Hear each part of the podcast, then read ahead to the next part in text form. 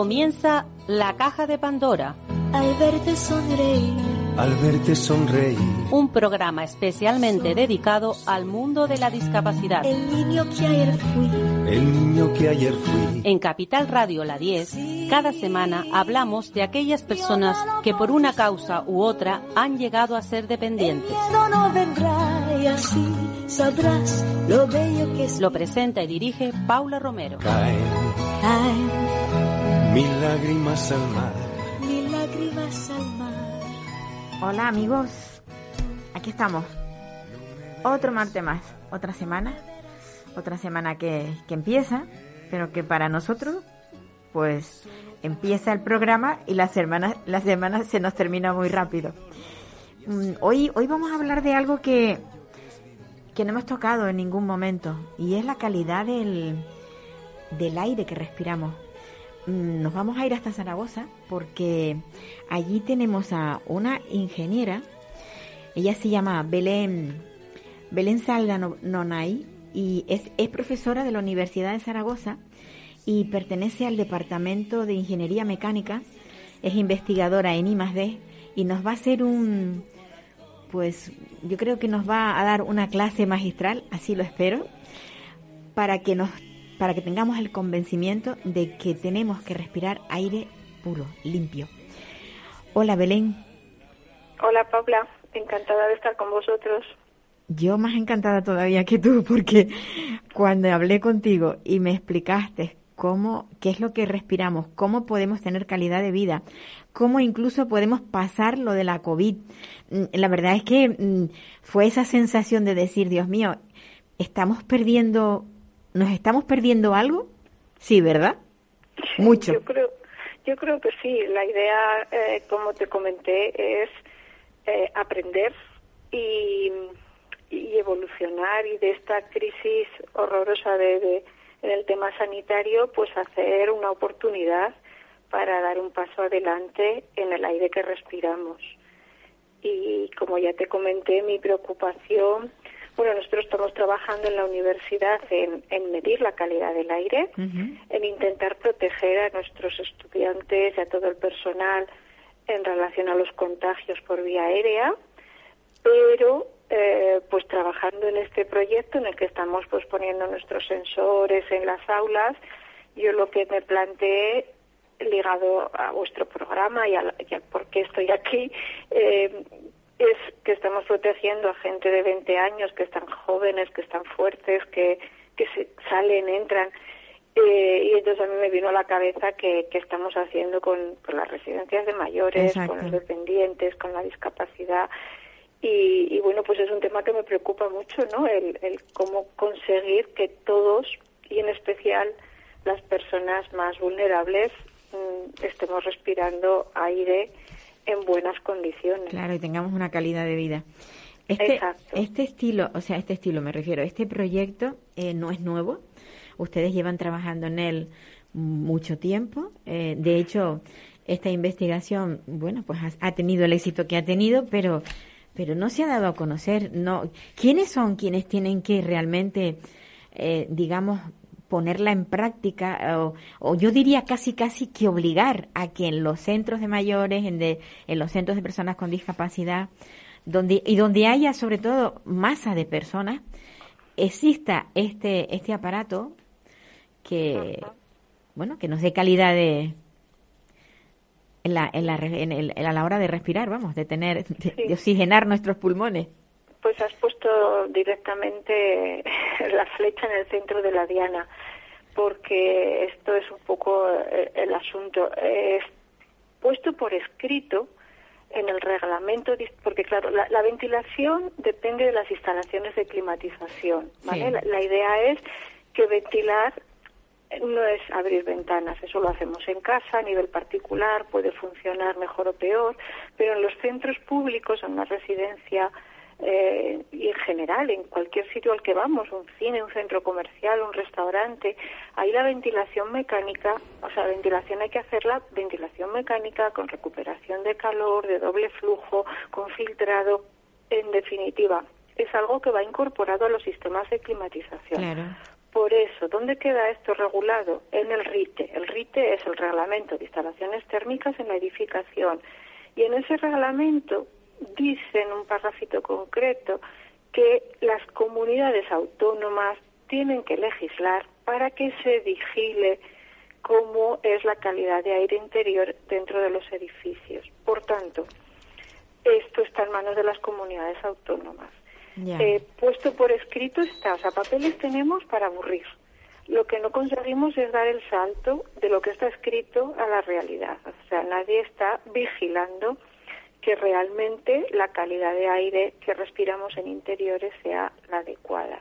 Y sobre todo, hay sitios en los que tenemos muy buena calidad de aire en interiores. Hay, hay sitios que lo están haciendo muy bien y a mí me sabe fatal el que esto no se ponga en valor que, la gente no conozca que cuando va a un sitio a comprarse un pantalón, no está comprando el pantalón, sino también el aire que respira mientras que compra el pantalón. O cuando alguien está en la residencia, porque necesita esos cuidados, pues parte de lo que estamos pagando en esa residencia tiene que ver con ese aire que respiramos. Entonces, en definitiva, creo que falta formación e información en cuanto a poner en valor la importancia del aire que respiramos Digamos que años atrás, hace muchísimos años, se ha ido poniendo en valor, por ejemplo, la importancia de la calidad del agua que bebemos, de los alimentos que comemos, pero todavía nos falta hacer ese mismo salto en cuanto a la calidad del aire que respiramos, tanto por no solo por las enfermedades de transmisión aérea,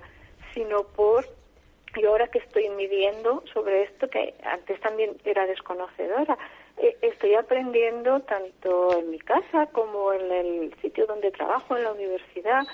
Eh, no tenía ni idea de lo que estaba respirando. Compuestos orgánicos volátiles, formaldehídos, partículas.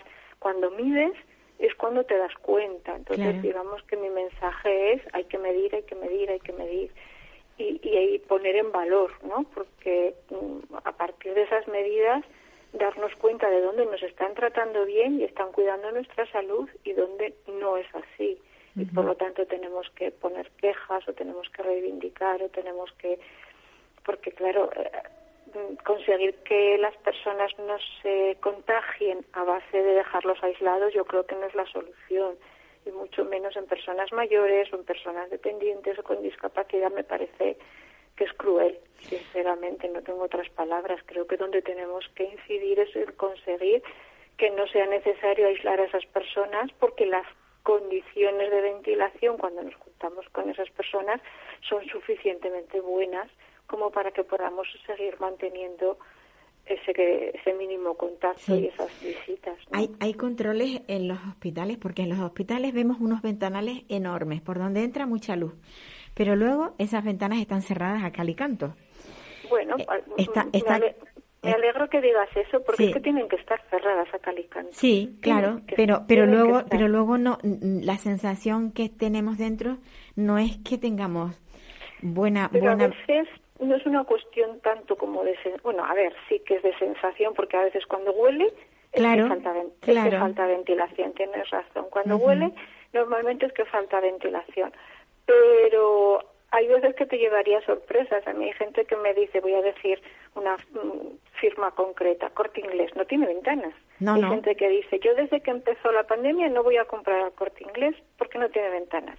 Y yo digo, pues estás totalmente equivocado, porque es uno de los sitios en mi experiencia en Zaragoza, no me he recorrido todos los de España, pero en los que yo visito aquí en Zaragoza, que tienen varios centros, es maravilloso como ventilan. Y es a los sitios, yo como siempre voy con el medidor en la mano, te pongo este ejemplo para que veas que, eh, por ejemplo, en los hospitales, eh, me he encontrado con la casuística de que hay hospitales aquí en Zaragoza, los que yo conozco, que tienen muy buenos sistemas de ventilación mecánica, con doble flujo, con recuperación, y que la gente pide abrir ventanas.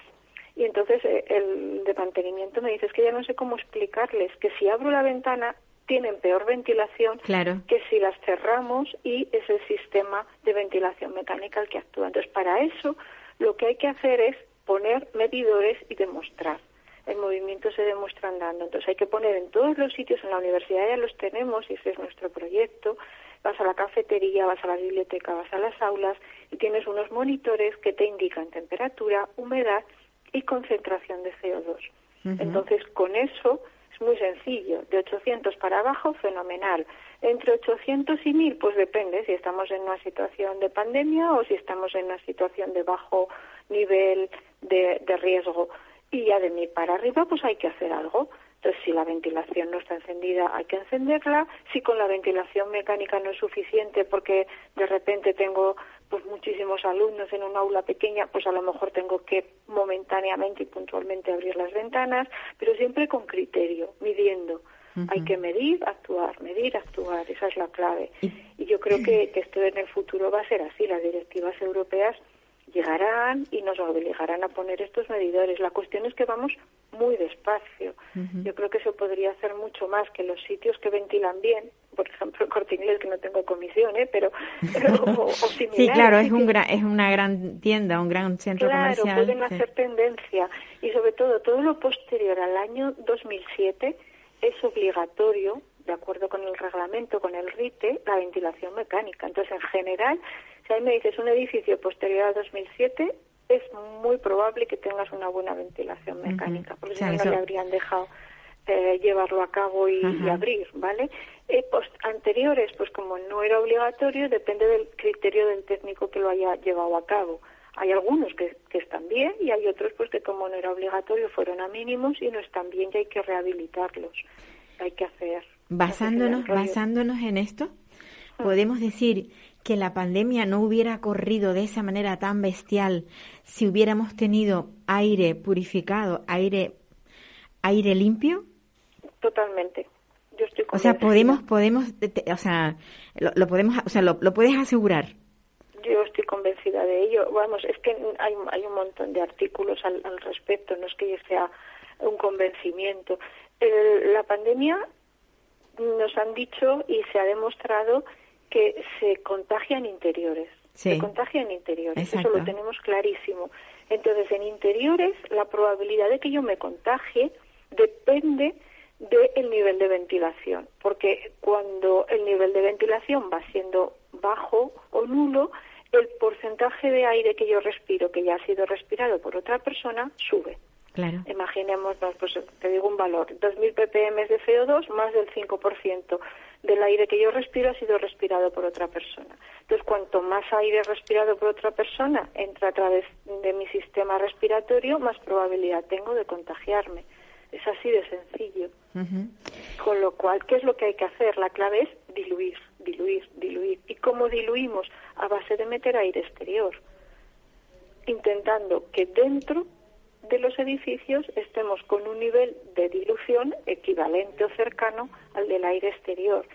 Además, si eso lo hacemos con los sistemas de ventilación mecánica y filtramos, al filtrar quitamos partículas. Hay que pensar que las partículas son como el vehículo en el que se sube el virus, es el que le sirve de medio de transporte. estamos haciendo dos cosas buenas, diluir y o sea, vamos a bajar la concentración de posibles virus en el ambiente y además quitarle medios de transporte, porque un aire que tiene partículas es un aire que en la partícula es donde se sube el virus y tiene más fácil entrar en nuestras vías respiratorias. Es decir, yo eh, no soy médico, soy ingeniero y ingeniera y, y llevo 30 años trabajando en climatización. Entonces, quiero decir, no soy especialista en enfermedades de transmisión aérea, lo que pasa que a raíz de todo lo que ha pasado recientemente y mi interés por la calidad de aire, pues es, eh, no paro de leer sobre Y de estudiar sobre, claro, claro. Exacto, porque me parece que esto que estoy contando no tiene nada en contra, son todo ventajas. porque si hacemos buenos sistemas de ventilación mecánica, lo que hacemos es eficiencia energética y salud porque eh, no podemos abrir ventanas, porque queremos tener calefacción y refrigeración, o sea, queremos tener unas condiciones de temperatura. Bueno, en Tenerife a lo mejor en eso estáis mejor, pero aquí. Sí, bueno, aquí aquí ya con los con el calor que nos está eh, azotando, mm, mm, pues estamos tirando estamos tirando del aire del aire acondicionado. Pues sí. Imagínate en Zaragoza que esto es en invierno muchísimo frío y ahora en verano Sí, muchísimo calor. sé, Entonces necesitamos los sistemas de climatización, pero no podemos abrir ventanas porque entonces ¿qué hacemos? ¿Vamos a calentar la ciudad? No, no podemos. Tenemos que calentar o enfriar es lo estrictamente necesario. O sea, los edificios Mm. tienen que ser herméticos, pero después de que los hacemos herméticos para poderlos calentar o enfriar, a continuación tenemos que meterles la cantidad mínima de aire exterior de ventilación en cada momento, porque un aula que está vacía, yo siempre hablo de aulas porque es mi entorno natural, Sí, sí, sí. pero un aula que está vacía yo no la tengo que ventilar. Y, y- y si es una asignatura que tengo 80 estudiantes, no necesito la misma ventilación que si tengo una optativa que tengo 15. Claro. Entonces tengo que intentar eh, promover esa salud, pero siempre con el mínimo consumo energético. ¿no? Sí, si no, optimizar, optimizar el, claro, claro. esa es la idea, eh, eficiencia energética y, y salud, ese es, pero además en ese orden casi, o bueno, al revés, o salud y eficiencia energética, me da igual, pero están ligadas, porque al fin y al cabo todo lo que nos está ocurriendo, pues el calentamiento global, estos virus que están, están tienen que ver con el cambio climático, y el Sin cambio duda, climático tiene duda. que ver con la contaminación, entonces tenemos que intentar eh, contaminar lo menos posible y para eso pues hay que reducir la demanda, aumentar la eficiencia energética y meter renovables, esas son las tres claves. Y disminuir la demanda tiene que ver con ventilar lo estrictamente necesario, porque ventilar es costoso energéticamente. Entonces Sí, sí. hay que poner medidores de CO2 no solo para visibilizar la calidad de aire y ponerla en valor, sino también para actuar sobre los sistemas de ventilación mecánica y meter la cantidad de aire que necesitamos en cada momento. A ver, yo, yo me hago una pregunta de alguien que pueda estar escuchándonos. Yo tengo, pues, eh, un estudio, un estudio de, de radio que ya sabemos que son herméticos porque el sonido tiene que, o sea, tenemos que estar cerraditos para que no haya, no nos entre el sonido de, de fuera, ¿no? Para Ajá. tener una calidad, una calidad de sonido. ¿Correcto? Pero eh, no tenemos eh, ese aparato colocado para que el, el aire no lo- nos lo purifique. Eh, ¿Eso es muy caro? Colocar un aparato que pudiéramos tener en un estudio, eh, por ejemplo, a ver, el estudio nuestro no lo tiene. Nosotros tenemos aire acondicionado. Cuando hace mucho calor, pues nos refrescamos. Pero claro, es una es una cabina, es algo Ya, cerrado. Es un aire que es recirculado, que no aporta aire exterior. Efectivamente. Pues hay, ahora hay muchos sistemas y realmente no es una gran inversión. Eso es lo que yo Eh, quería saber. La- ¿qué, qué, o sea, ¿qué cantidad tiene que gastar el empresario, por ejemplo, en una en una emisora de radio para poder Va a, poner? ser, va a ser proporcional a los metros A los cuadrados. metros, No, no te ajá. puedo dar un presupuesto Ya, así, ya. pero yo qué sé, pero menos, no sé, pero... 50 ¿sabes? metros, eh, cosas, pen- pensemos en 30 metros cuadrados. no, no te, puede. estas cosas va a ser más caro eh, la mano de obra Que en sí el equipos, aparato. Ah, vale. el aparato, porque Claro, el aparato claro. en sí, para la ventilación, es muy sencillo. Es un ventilador que son dos mini ventiladores, porque para algo tan chiquitito eh, van a ser muy pequeños. Son dos ventiladores, uno para el aire que coge y otro para el que tira, y un Ajá. recuperador de calor en medio. Entonces, estos equipos están comercialmente disponibles porque la tendencia ha sido a que los edificios cada vez sean más herméticos. No Sí, sí, sí. a lo mejor el concepto de passive house, que ahora está muy de moda, pero en definitiva, eh, ahora los edificios eh, lo que nos han mandado hacer en, los años que tengo de experiencia es cada vez más herméticos. Sí, la sí. carpintería cada vez ajusta mejor, las puertas ajustan mejor. Entonces también unido a esa hermeticidad eh, ha aumentado la necesidad de la ventilación, porque es que antes, por ejemplo, en los hogares o, o en ese estudio de radio en el que tú estás, a lo mejor simplemente por las infiltraciones que había, por las rendijas, Sí. teníamos un cierto aporte de aire. Ahora nos dicen, venga, por la eficiencia energética todo tiene que ser bien estanco. Más hermético, Pero- sí, sí, sí. Más hermético, pero Ujú. al hacerlos herméticos nos hemos dado cuenta que o ventilamos o hay un montón de problemas para la salud de las personas, pero es que aparecen mohos, es que aumenta la concentración. ¿Te puedes imaginar todos los muebles, la madera, todo lo que tenemos? Sobre todo en cuanto ahora en verano cuando aumenta la temperatura, la de compuestos orgánicos volátiles que están lanzando y cómo se va saturando el ambiente y van aumentando el nivel de, de compuestos orgánicos que estamos respirando, que algunos de ellos son cancerígenos. Todo eso hay que sacarlo, hay que renovar. Lo primero que hay que hacer por la mañana cuando lleguemos al puesto de trabajo siempre es, si la climatización normalmente a primera hora no está puesta, lo primero es renovar el aire. Entonces sí que si está apagado el sistema de climatización, pues abres ventanas, renuevas. Y yo una vez que pones la climatización, la renovación de aire tiene que ser con un sistema de, ventiladores y recuperadores de calor. Pero ya te digo, puede ser mm, del mismo orden de magnitud, no, menos que un equipo de aire acondicionado, porque los componentes son mucho más sencillos, solo hay un recuperador de calor, no hay el ciclo de compresión, el elemento más caro de una máquina de aire acondicionado es el compresor, aquí no lo hay, aquí simplemente un recuperador de calor lo que necesitamos. Y el presupuesto va a depender mucho, hay que verlo in situ porque hay que ver cómo hay que ejecutar, ¿no? Y si hay que picar o hay que hacer aquí un, eh, cómo vas a sacar los conductos, entonces va a depender mucho en cada sitio de la mano de obra, que normalmente yo creo que es lo que en algunos sitios podrá ser muy fácil y una mano de obra muy muy escasa, pero bueno, todo esto que te contaba era para decirte que hay mercado y cuando hay mercado los precios bajan. Entonces, ha, nacido un mercado importante de sistemas de ventilación mecánica con recuperación de calor para espacios pequeños asociado a los sistemas de passive house, a las viviendas. Entonces, pues como hay para viviendas de 50, de 60, de 80, de 90 metros cuadrados, esto está fácilmente disponible en el mercado, eso era lo que quería decir. Y por supuesto para grandes edificios muchísimo más, por supuesto. Bueno, está pues todo inventado y los climatizadores o unidades de tratamiento de aire son unos equipos fantásticos para hacer esto, esta ventilación mecánica. Pues esto tiene que calar, sobre todo eh, a nivel eh, de de instituciones, sobre todo los gobiernos, que los gobiernos tomen nota y mm. que en, en, en aulas de, de, institutos, de colegios. Sí, que sabes que me gustaría yo por soñar.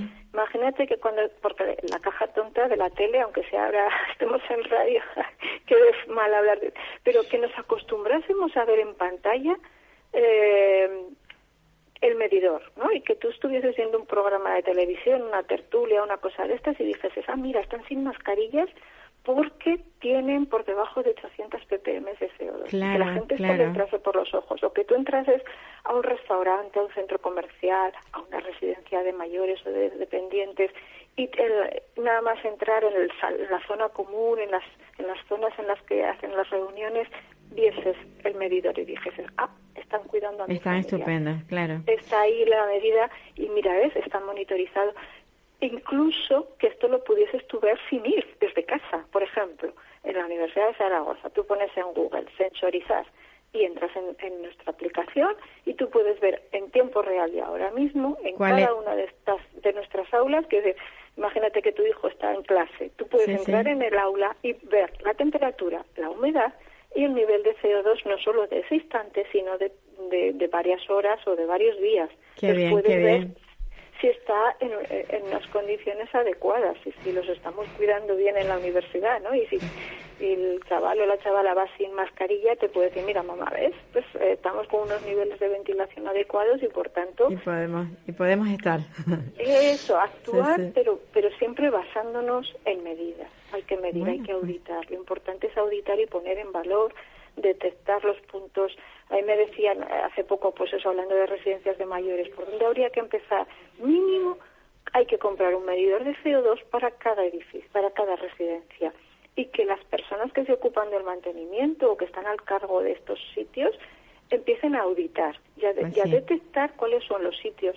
Y los momentos en los que tienen mayor nivel de CO2, peor ventilación, en base a eso ya el siguiente paso, pues ya decidimos en vez de uno, pues cuántos necesitamos. Mira, en esta residencia de mayores tengo seis puntos críticos, necesito seis equipos que registren en continuo. Y de esa manera vamos a ir dando pasos, no tampoco hay que pues tener así en los pues medios económicos. Belén, creo, creo que, que ha sido muy interesante lo que nos has dicho. Que te voy a volver a llamar en otra ocasión porque creo que deberíamos hacer un recordatorio. Ahora, ahora nos vamos de vacaciones, la mayoría, del, incluso de los que nos están escuchando, y nos olvidamos. Pero para la vuelta, yo creo que te voy a dar otro toque y volvemos a recordarlo. Sí, porque es tan importante es que en ello va nuestra salud. Fíjate Yo si, creo que sí, es importante. Que me he atrevido en esto en Change.org Sí. he lanzado una recogida de firmas si alguien Ah, quiere entrar ahí y poner eh, hay que eh, medir CO2 la he puesto no Pues y sí. estoy recogiendo mm, firmas para que en primer lugar en todos estos sitios de residencias de mayores y residencias de, de personas dependientes primero ahí hay que priorizar después los hospitales y después ya todos los locales públicos Vale. restaurantes colegios y bueno, no sé, hay unas poquitas, hemos empezado hace poco, hay 800 firmas, pero yo creo que si seguimos divulgando y si esto Pues se entiende, sí. pues ojalá haya más apoyos y pudiésemos... Seguiremos, seguiremos con ello. Muy bien. Belén, pues, un abrazo muy fuerte. un abrazo, Paula, y muchas gracias por hacerte eco. A ti, a ti por darnos toda esta información. Feliz verano. Igualmente. Adiós. Bueno, pues podemos tener calidad de vida. Sencillamente con respirar aire limpio. Como nos decía Belén, Belén Salda, esta ingeniera de, de la Universidad de Zaragoza. Eh, ha sido un hallazgo poder hablar, el, el- el encontrarla y sobre todo el que se pusiera en contacto con, con nosotros para, para darnos esta información. Y ahora a ver si nos podemos acercar, bueno, a ver si conseguimos hablar con, con Idoya Gil Vicente. Idoya es la mamá de, de un chico, de un niño de 10 añitos, Alejandro, al que la vida no lo trató muy bien. Y a mí me gustaría hoy eh, un poco rendir homenaje a Alejandro, porque Alejandro se fue, pero hay muchísimos Alejandros en los colegios eh, que están pasando por lo mismo que él. Hola, Idoya. Hola, buenos días. Idoya, eh, te voy a dar el micrófono porque quiero que nos digas eh, en qué condiciones vivió, vivió tu niño y el por qué se nos fue. Bueno, pues eh, mi hijo mm, era un niño tímido e introvertido y cuando empezó el colegio en el segundo ciclo de infantil eh, tuvo una muy buena maestra que me indicó que bueno que era un niño retraído pero muy inteligente tenía dificultades articulatorias así es que le llevé a la logopeda en logopedia le diagnosticaron altas capacidades. En ese momento su tutora era otra que creía que mi hijo era tenía trastorno por déficit de atención con hiperactividad. O sea, que tenía discapacidad, pensaba. Eh, sí, la, la profesora de, la segunda profesora que tuvo en el segundo año de infantil creía que tenía algún tipo de discapacidad. Entonces, eh, mm, como estaba llevándole a la, la logopeda, la logopeda eh, veía todas las semanas a mi hijo, eh, bueno, todos los días le veía realmente. Era diario el tratamiento. Y entonces ella lo que se dio cuenta es que mi hijo era muy particular. Eh, se relacionaba muy bien con sus, con sus compañeros de logopedia. Entonces eh, me pidieron permiso para pasarle unas pruebas. Y como yo mm, me había dicho eso la profesora, pues acepté que le pasaran unas pruebas. Y les Una prueba expliqué que- psicológica. unas pruebas eh, para el Para- autismo, sí, para el trastorno por déficit de atención con y sin hiperactividad. Ajá. Y también, eh, una vez que le pasaron una prueba verbal para ver su, su desarrollo lingüístico, pues me llamaron y me dijeron que si podían pasarle una batería de pruebas psicológicas eh, de coeficiente intelectual porque habían detectado que mi hijo tenía altas capacidades. Por supuesto no tenía autismo ni tenía trastorno por déficit de atención. Lo que pasa es que como yo le dije a su profesora, se pasaban el día coloreando y mi hijo se aburría. Entonces lo que le ocurría es que se metía en su mundo. Así es que era un niño introvertido.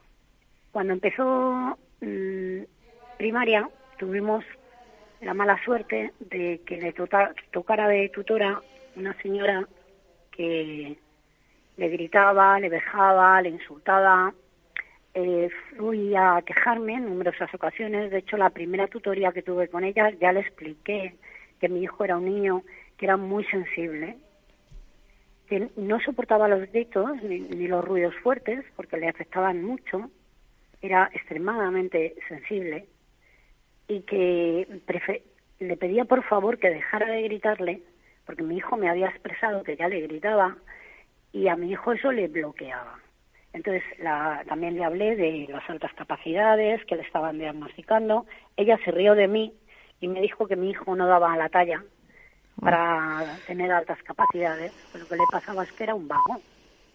Porque le dije que no, que no intentara presionarle en la lectura, porque estábamos todavía afianzando eh, ciertos fonemas, puesto que mi hijo eh, había tenido vegetaciones, le habían operado con tres años, el moco se le había ido cuando tienes vegetaciones y eres un bebé, pues se te va el moco al oído. Entonces no, no había adquirido la conciencia fonológica en el momento en el que tenía que haberla adquirido, la había adquirido con retraso. Y por eso era el problema de la dificultad articulatoria que tenía mi hijo, que eran pues dislalias pero también le diagnosticaron síndrome del acento extranjero. Entonces yo con toda esta información fui al colegio, lo expliqué, eh, intenté que le evaluara la psicóloga del centro, siempre me decía que siempre se quedaba afuera o que no le habían admitido.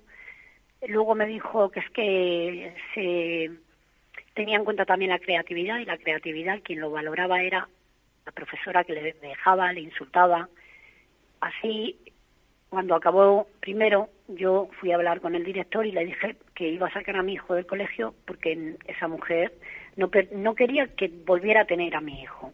Y él me prometió que no volvería a tenerlo. Así es que no le saqué del colegio y empezó segundo. Empezó segundo y le tocó la misma tutora.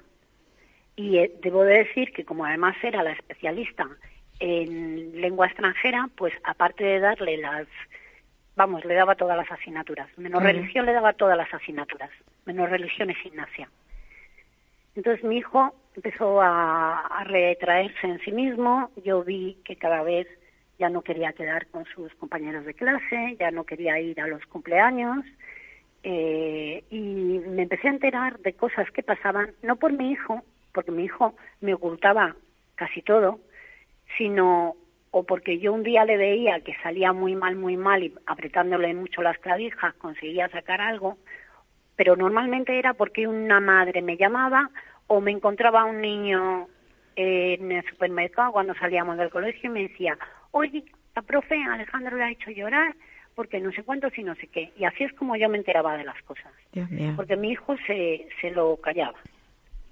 Eh, luego llegó tercero, y yo, cuando acabó segundo, me acerqué al colegio y les dije, mira, darme el, el código nacional de identificación, el código de identificación de alumno, porque voy a sacar a mi hijo de este colegio, porque me has mentido, me has engañado y, esto no puede seguir así porque le ha machacado y ahora también hay niños que están iniciando lo mismo que ella hace, lo hacen otros y esto no puede ser. Había habido un caso grave de acoso en el colegio, de, en la clase de mi hijo, que no era mi hijo.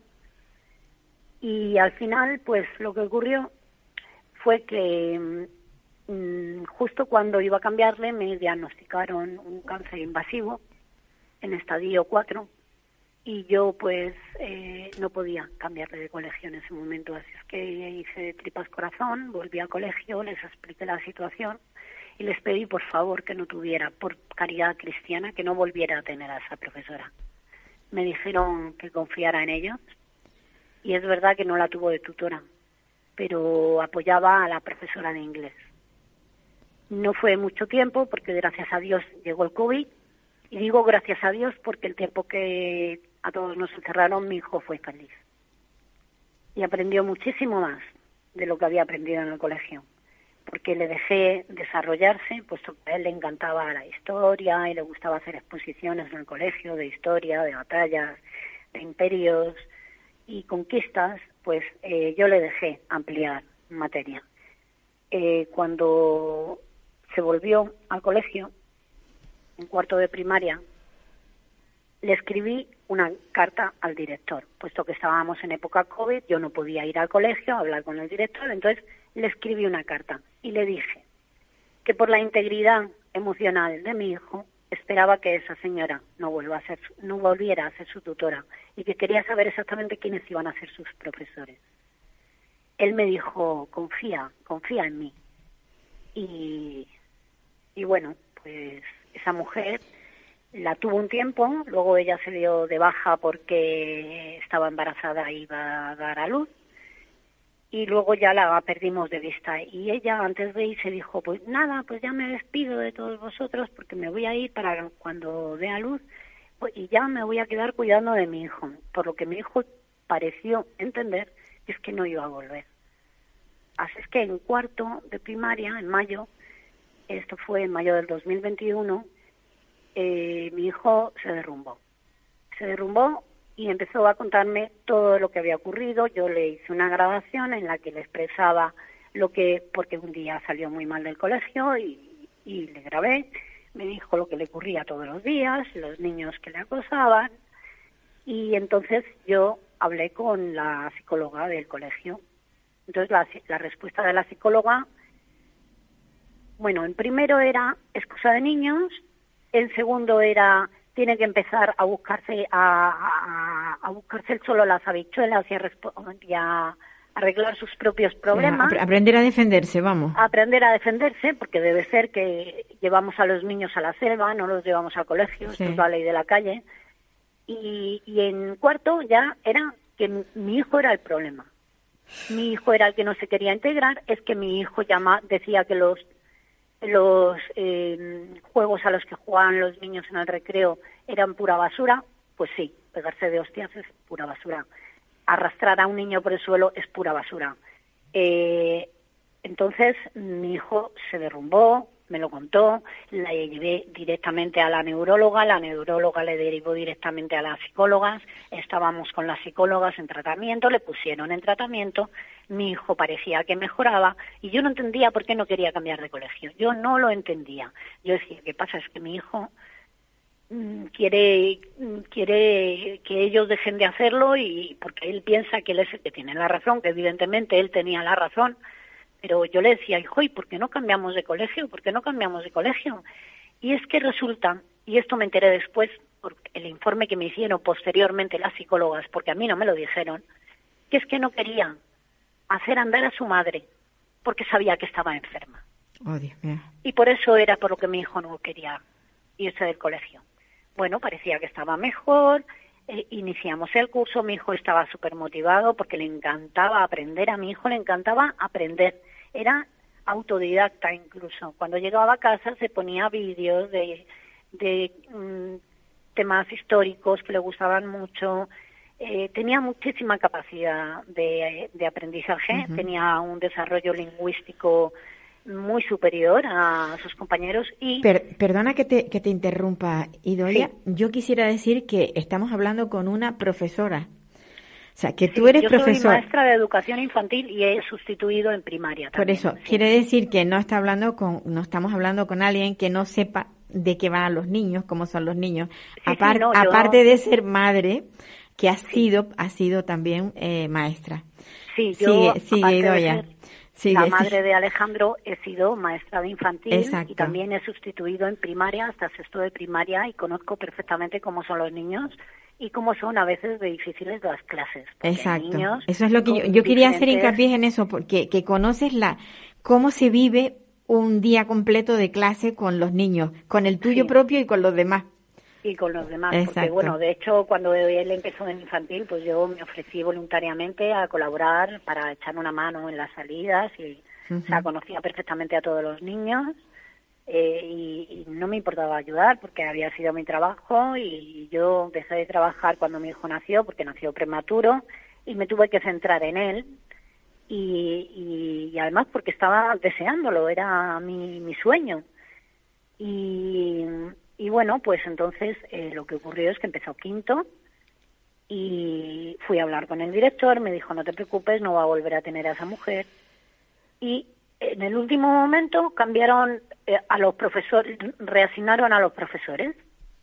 En el último momento, en septiembre, reasignaron a los profesores y decidieron que esta señora iba a seguir dándole las, eh, las de especialidad de lengua inglesa.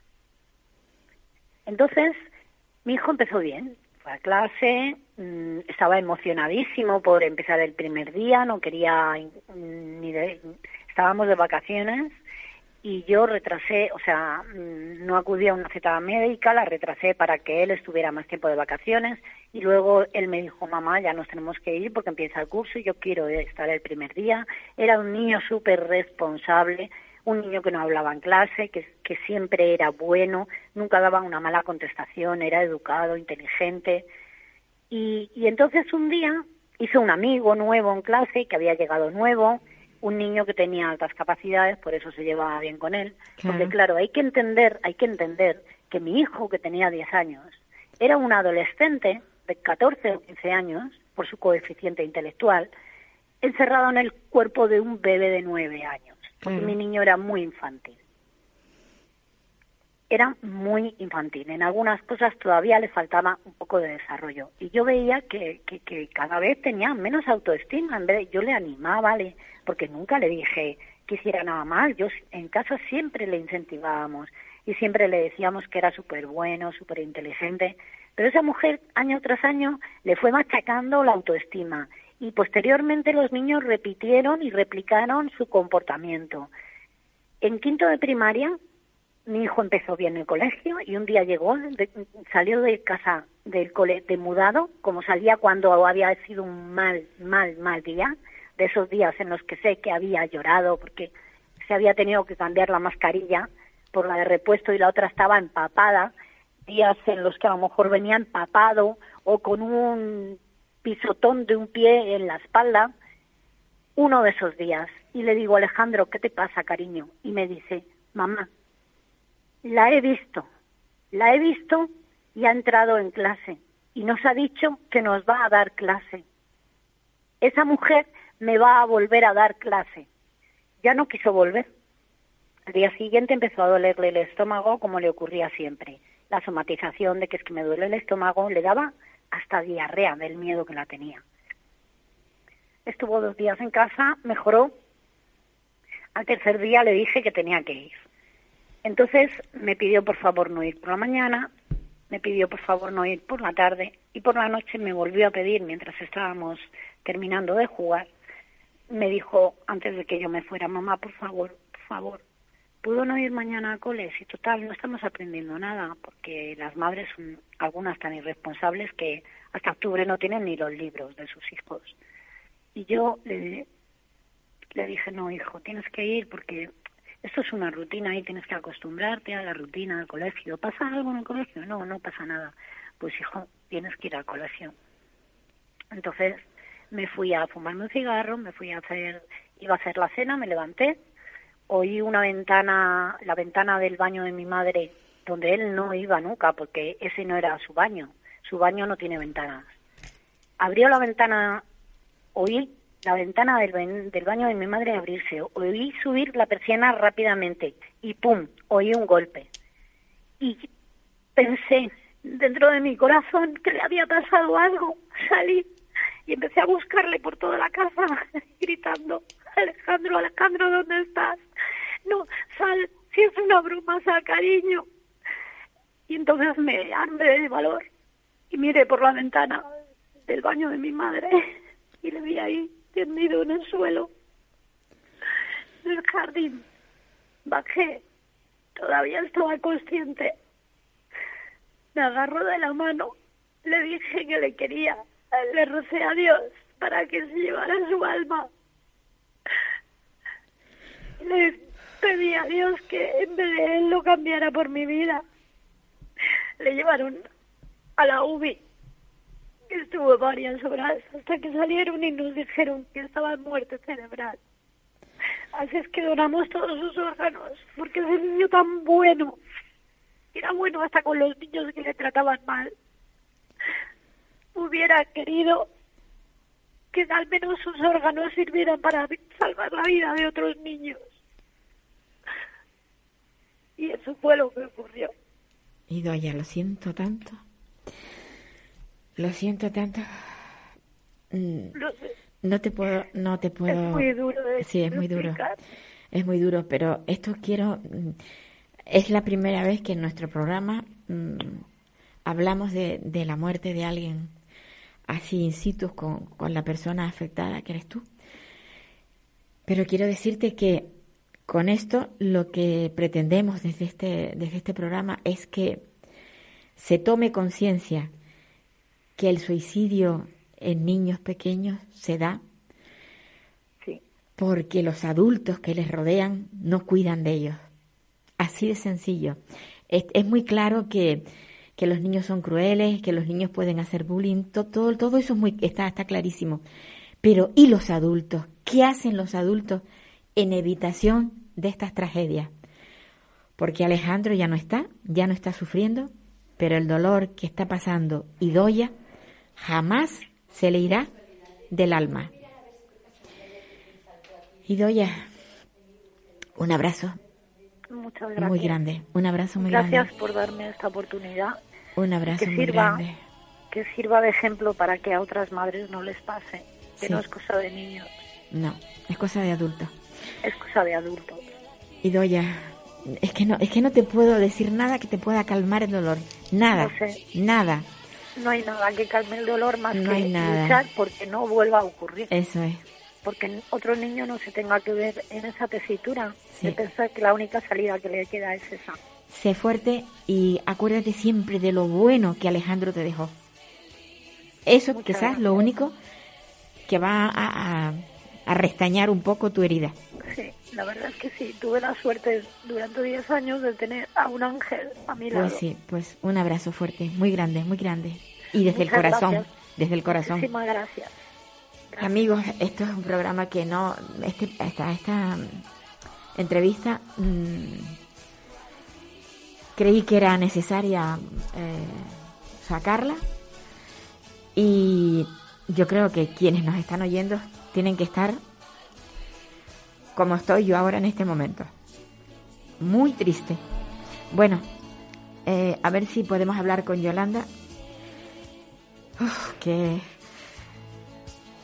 qué mal momento he pasado. A ver si está Yolanda al teléfono. Nos queda muy poco tiempo, pero... ¿Tenemos a Yolanda? Sí, Yolanda. Hola, Paula. Buenas Yolanda, te voy a dedicar muy poco tiempo. Ya no sé si has podido escuchar a, a, Idoya, pero bueno, luego cuando oigas el, el, audio entenderás por qué te he llamado tan tarde y, con tan poco tiempo. me lo imagino, ha tenido que ser muy duro. Muy duro, muy duro, ha sido una entrevista muy dura. Pero yo creo que ahí la culpa la tenemos todos los adultos. Y, y la culpa, desde luego, también de cómo la está pasando la gente con discapacidad en el trabajo, también lo tienen otros adultos, que son los que tienen el poder en este país. Y un poder que no sueltan, y yo no me refiero ya a los políticos, me refiero a los que, a los empresarios que son capaces de exprimir a, a un colectivo tan necesitado. Háblanos y eh, Yolanda, háblanos un poco de, a ver, estamos llegando a unos límites ya. Yo sé que todas las personas, eh, todos los trabajadores, tengan o no discapacidad, eh, lo, están, lo estamos pasando mal. Pero es que eh, el sector de la discapacidad todavía es más sangrante porque somos personas completamente desvalidas. Hay personas que tienen una discapacidad mental que son incapaces de, de presentar lucha y otras personas que no tienen, tienen otro tipo de discapacidades tampoco presentan luchas porque tienen miedo a, posibles represalias, a perder el trabajo, porque solamente tenemos una ruta de trabajo, los centros especiales de empleo, y ellos saben que son nuestra única manera de trabajar y de poder llevar una vida más o menos digna, no digna porque con los, los sueldos que cobramos no se puede tener. Digna. Yo en mi empresa estoy trabajando entre cinco horas, cuatro horas y media, cinco horas, seis horas, siete horas. Eh, cuando recogíamos los PCRs, eh, esas horas no, no, las, no las cobrábamos, cobrábamos una hora más nada más y había veces que echábamos tres. Y ahora nos han bajado las horas y cobramos pues 500 y pico euros. Eh, otra, hay otros casos, pues hay personas con discapacidad que están trabajando en multinacionales importantes, muy importantes, y que las están explotando de hecho, conozco de casos que tienen, se les han hecho ampollas de sangre en los pies porque hacen todos los días entre 20, 30 kilómetros caminando por realizar el trabajo y aún así les parece poco, les piden más. Y no pueden presentar batalla porque es que tienen miedo a las represalias y se callan, se callan, se callan y no, no así no puede ser, así no se puede seguir.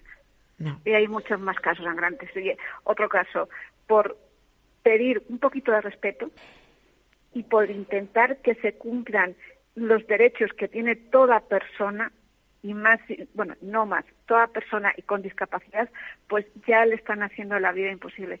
¿Esas son formas de trabajar? No, para nada.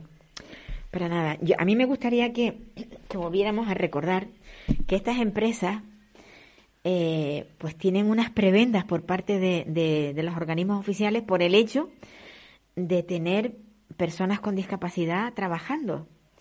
Eh, eh, esto, esto, es algo que, que no valoran. O sea, tú tienes, tú estás dando un empleo, vale, sí, a una persona con discapacidad, pero además también estás teniendo una ayuda estatal. Mm, Exactamente. ¿Qué, qué, qué, es, lo que, quieres? ¿Qué más quieres?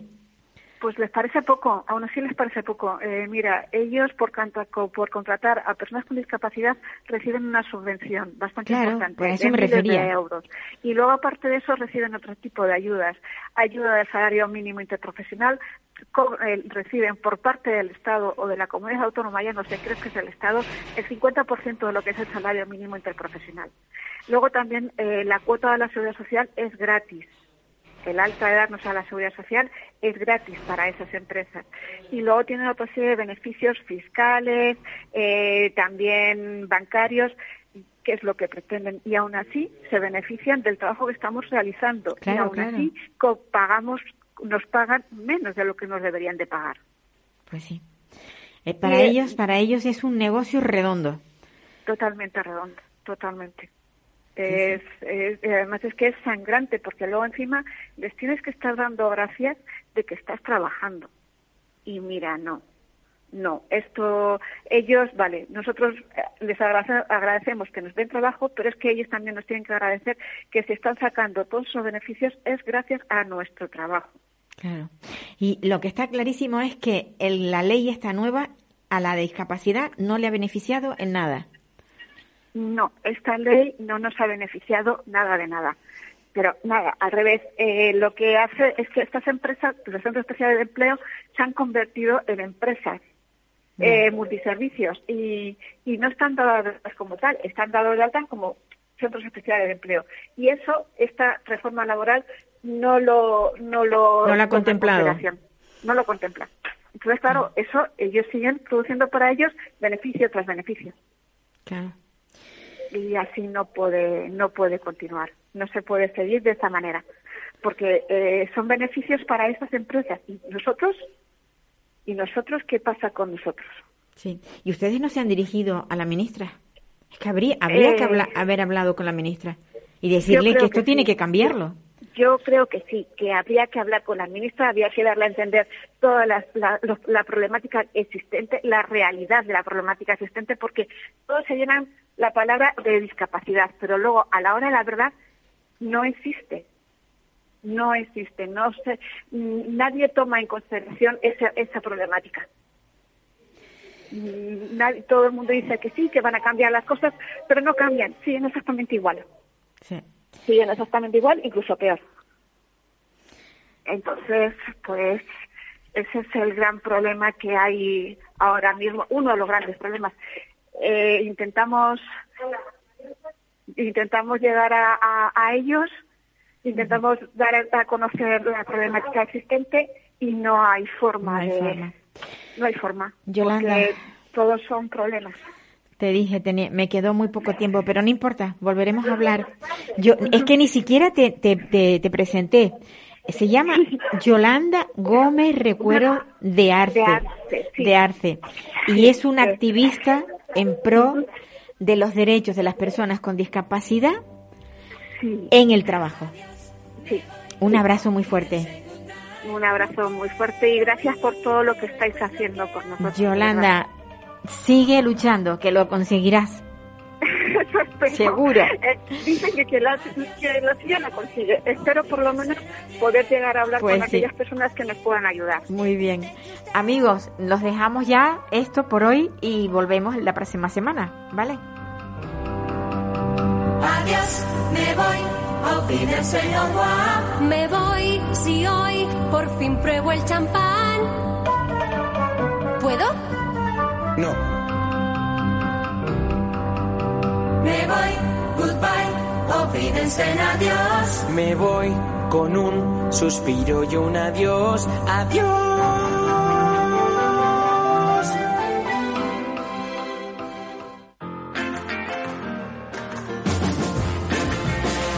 Capital Radio. Música y mercados.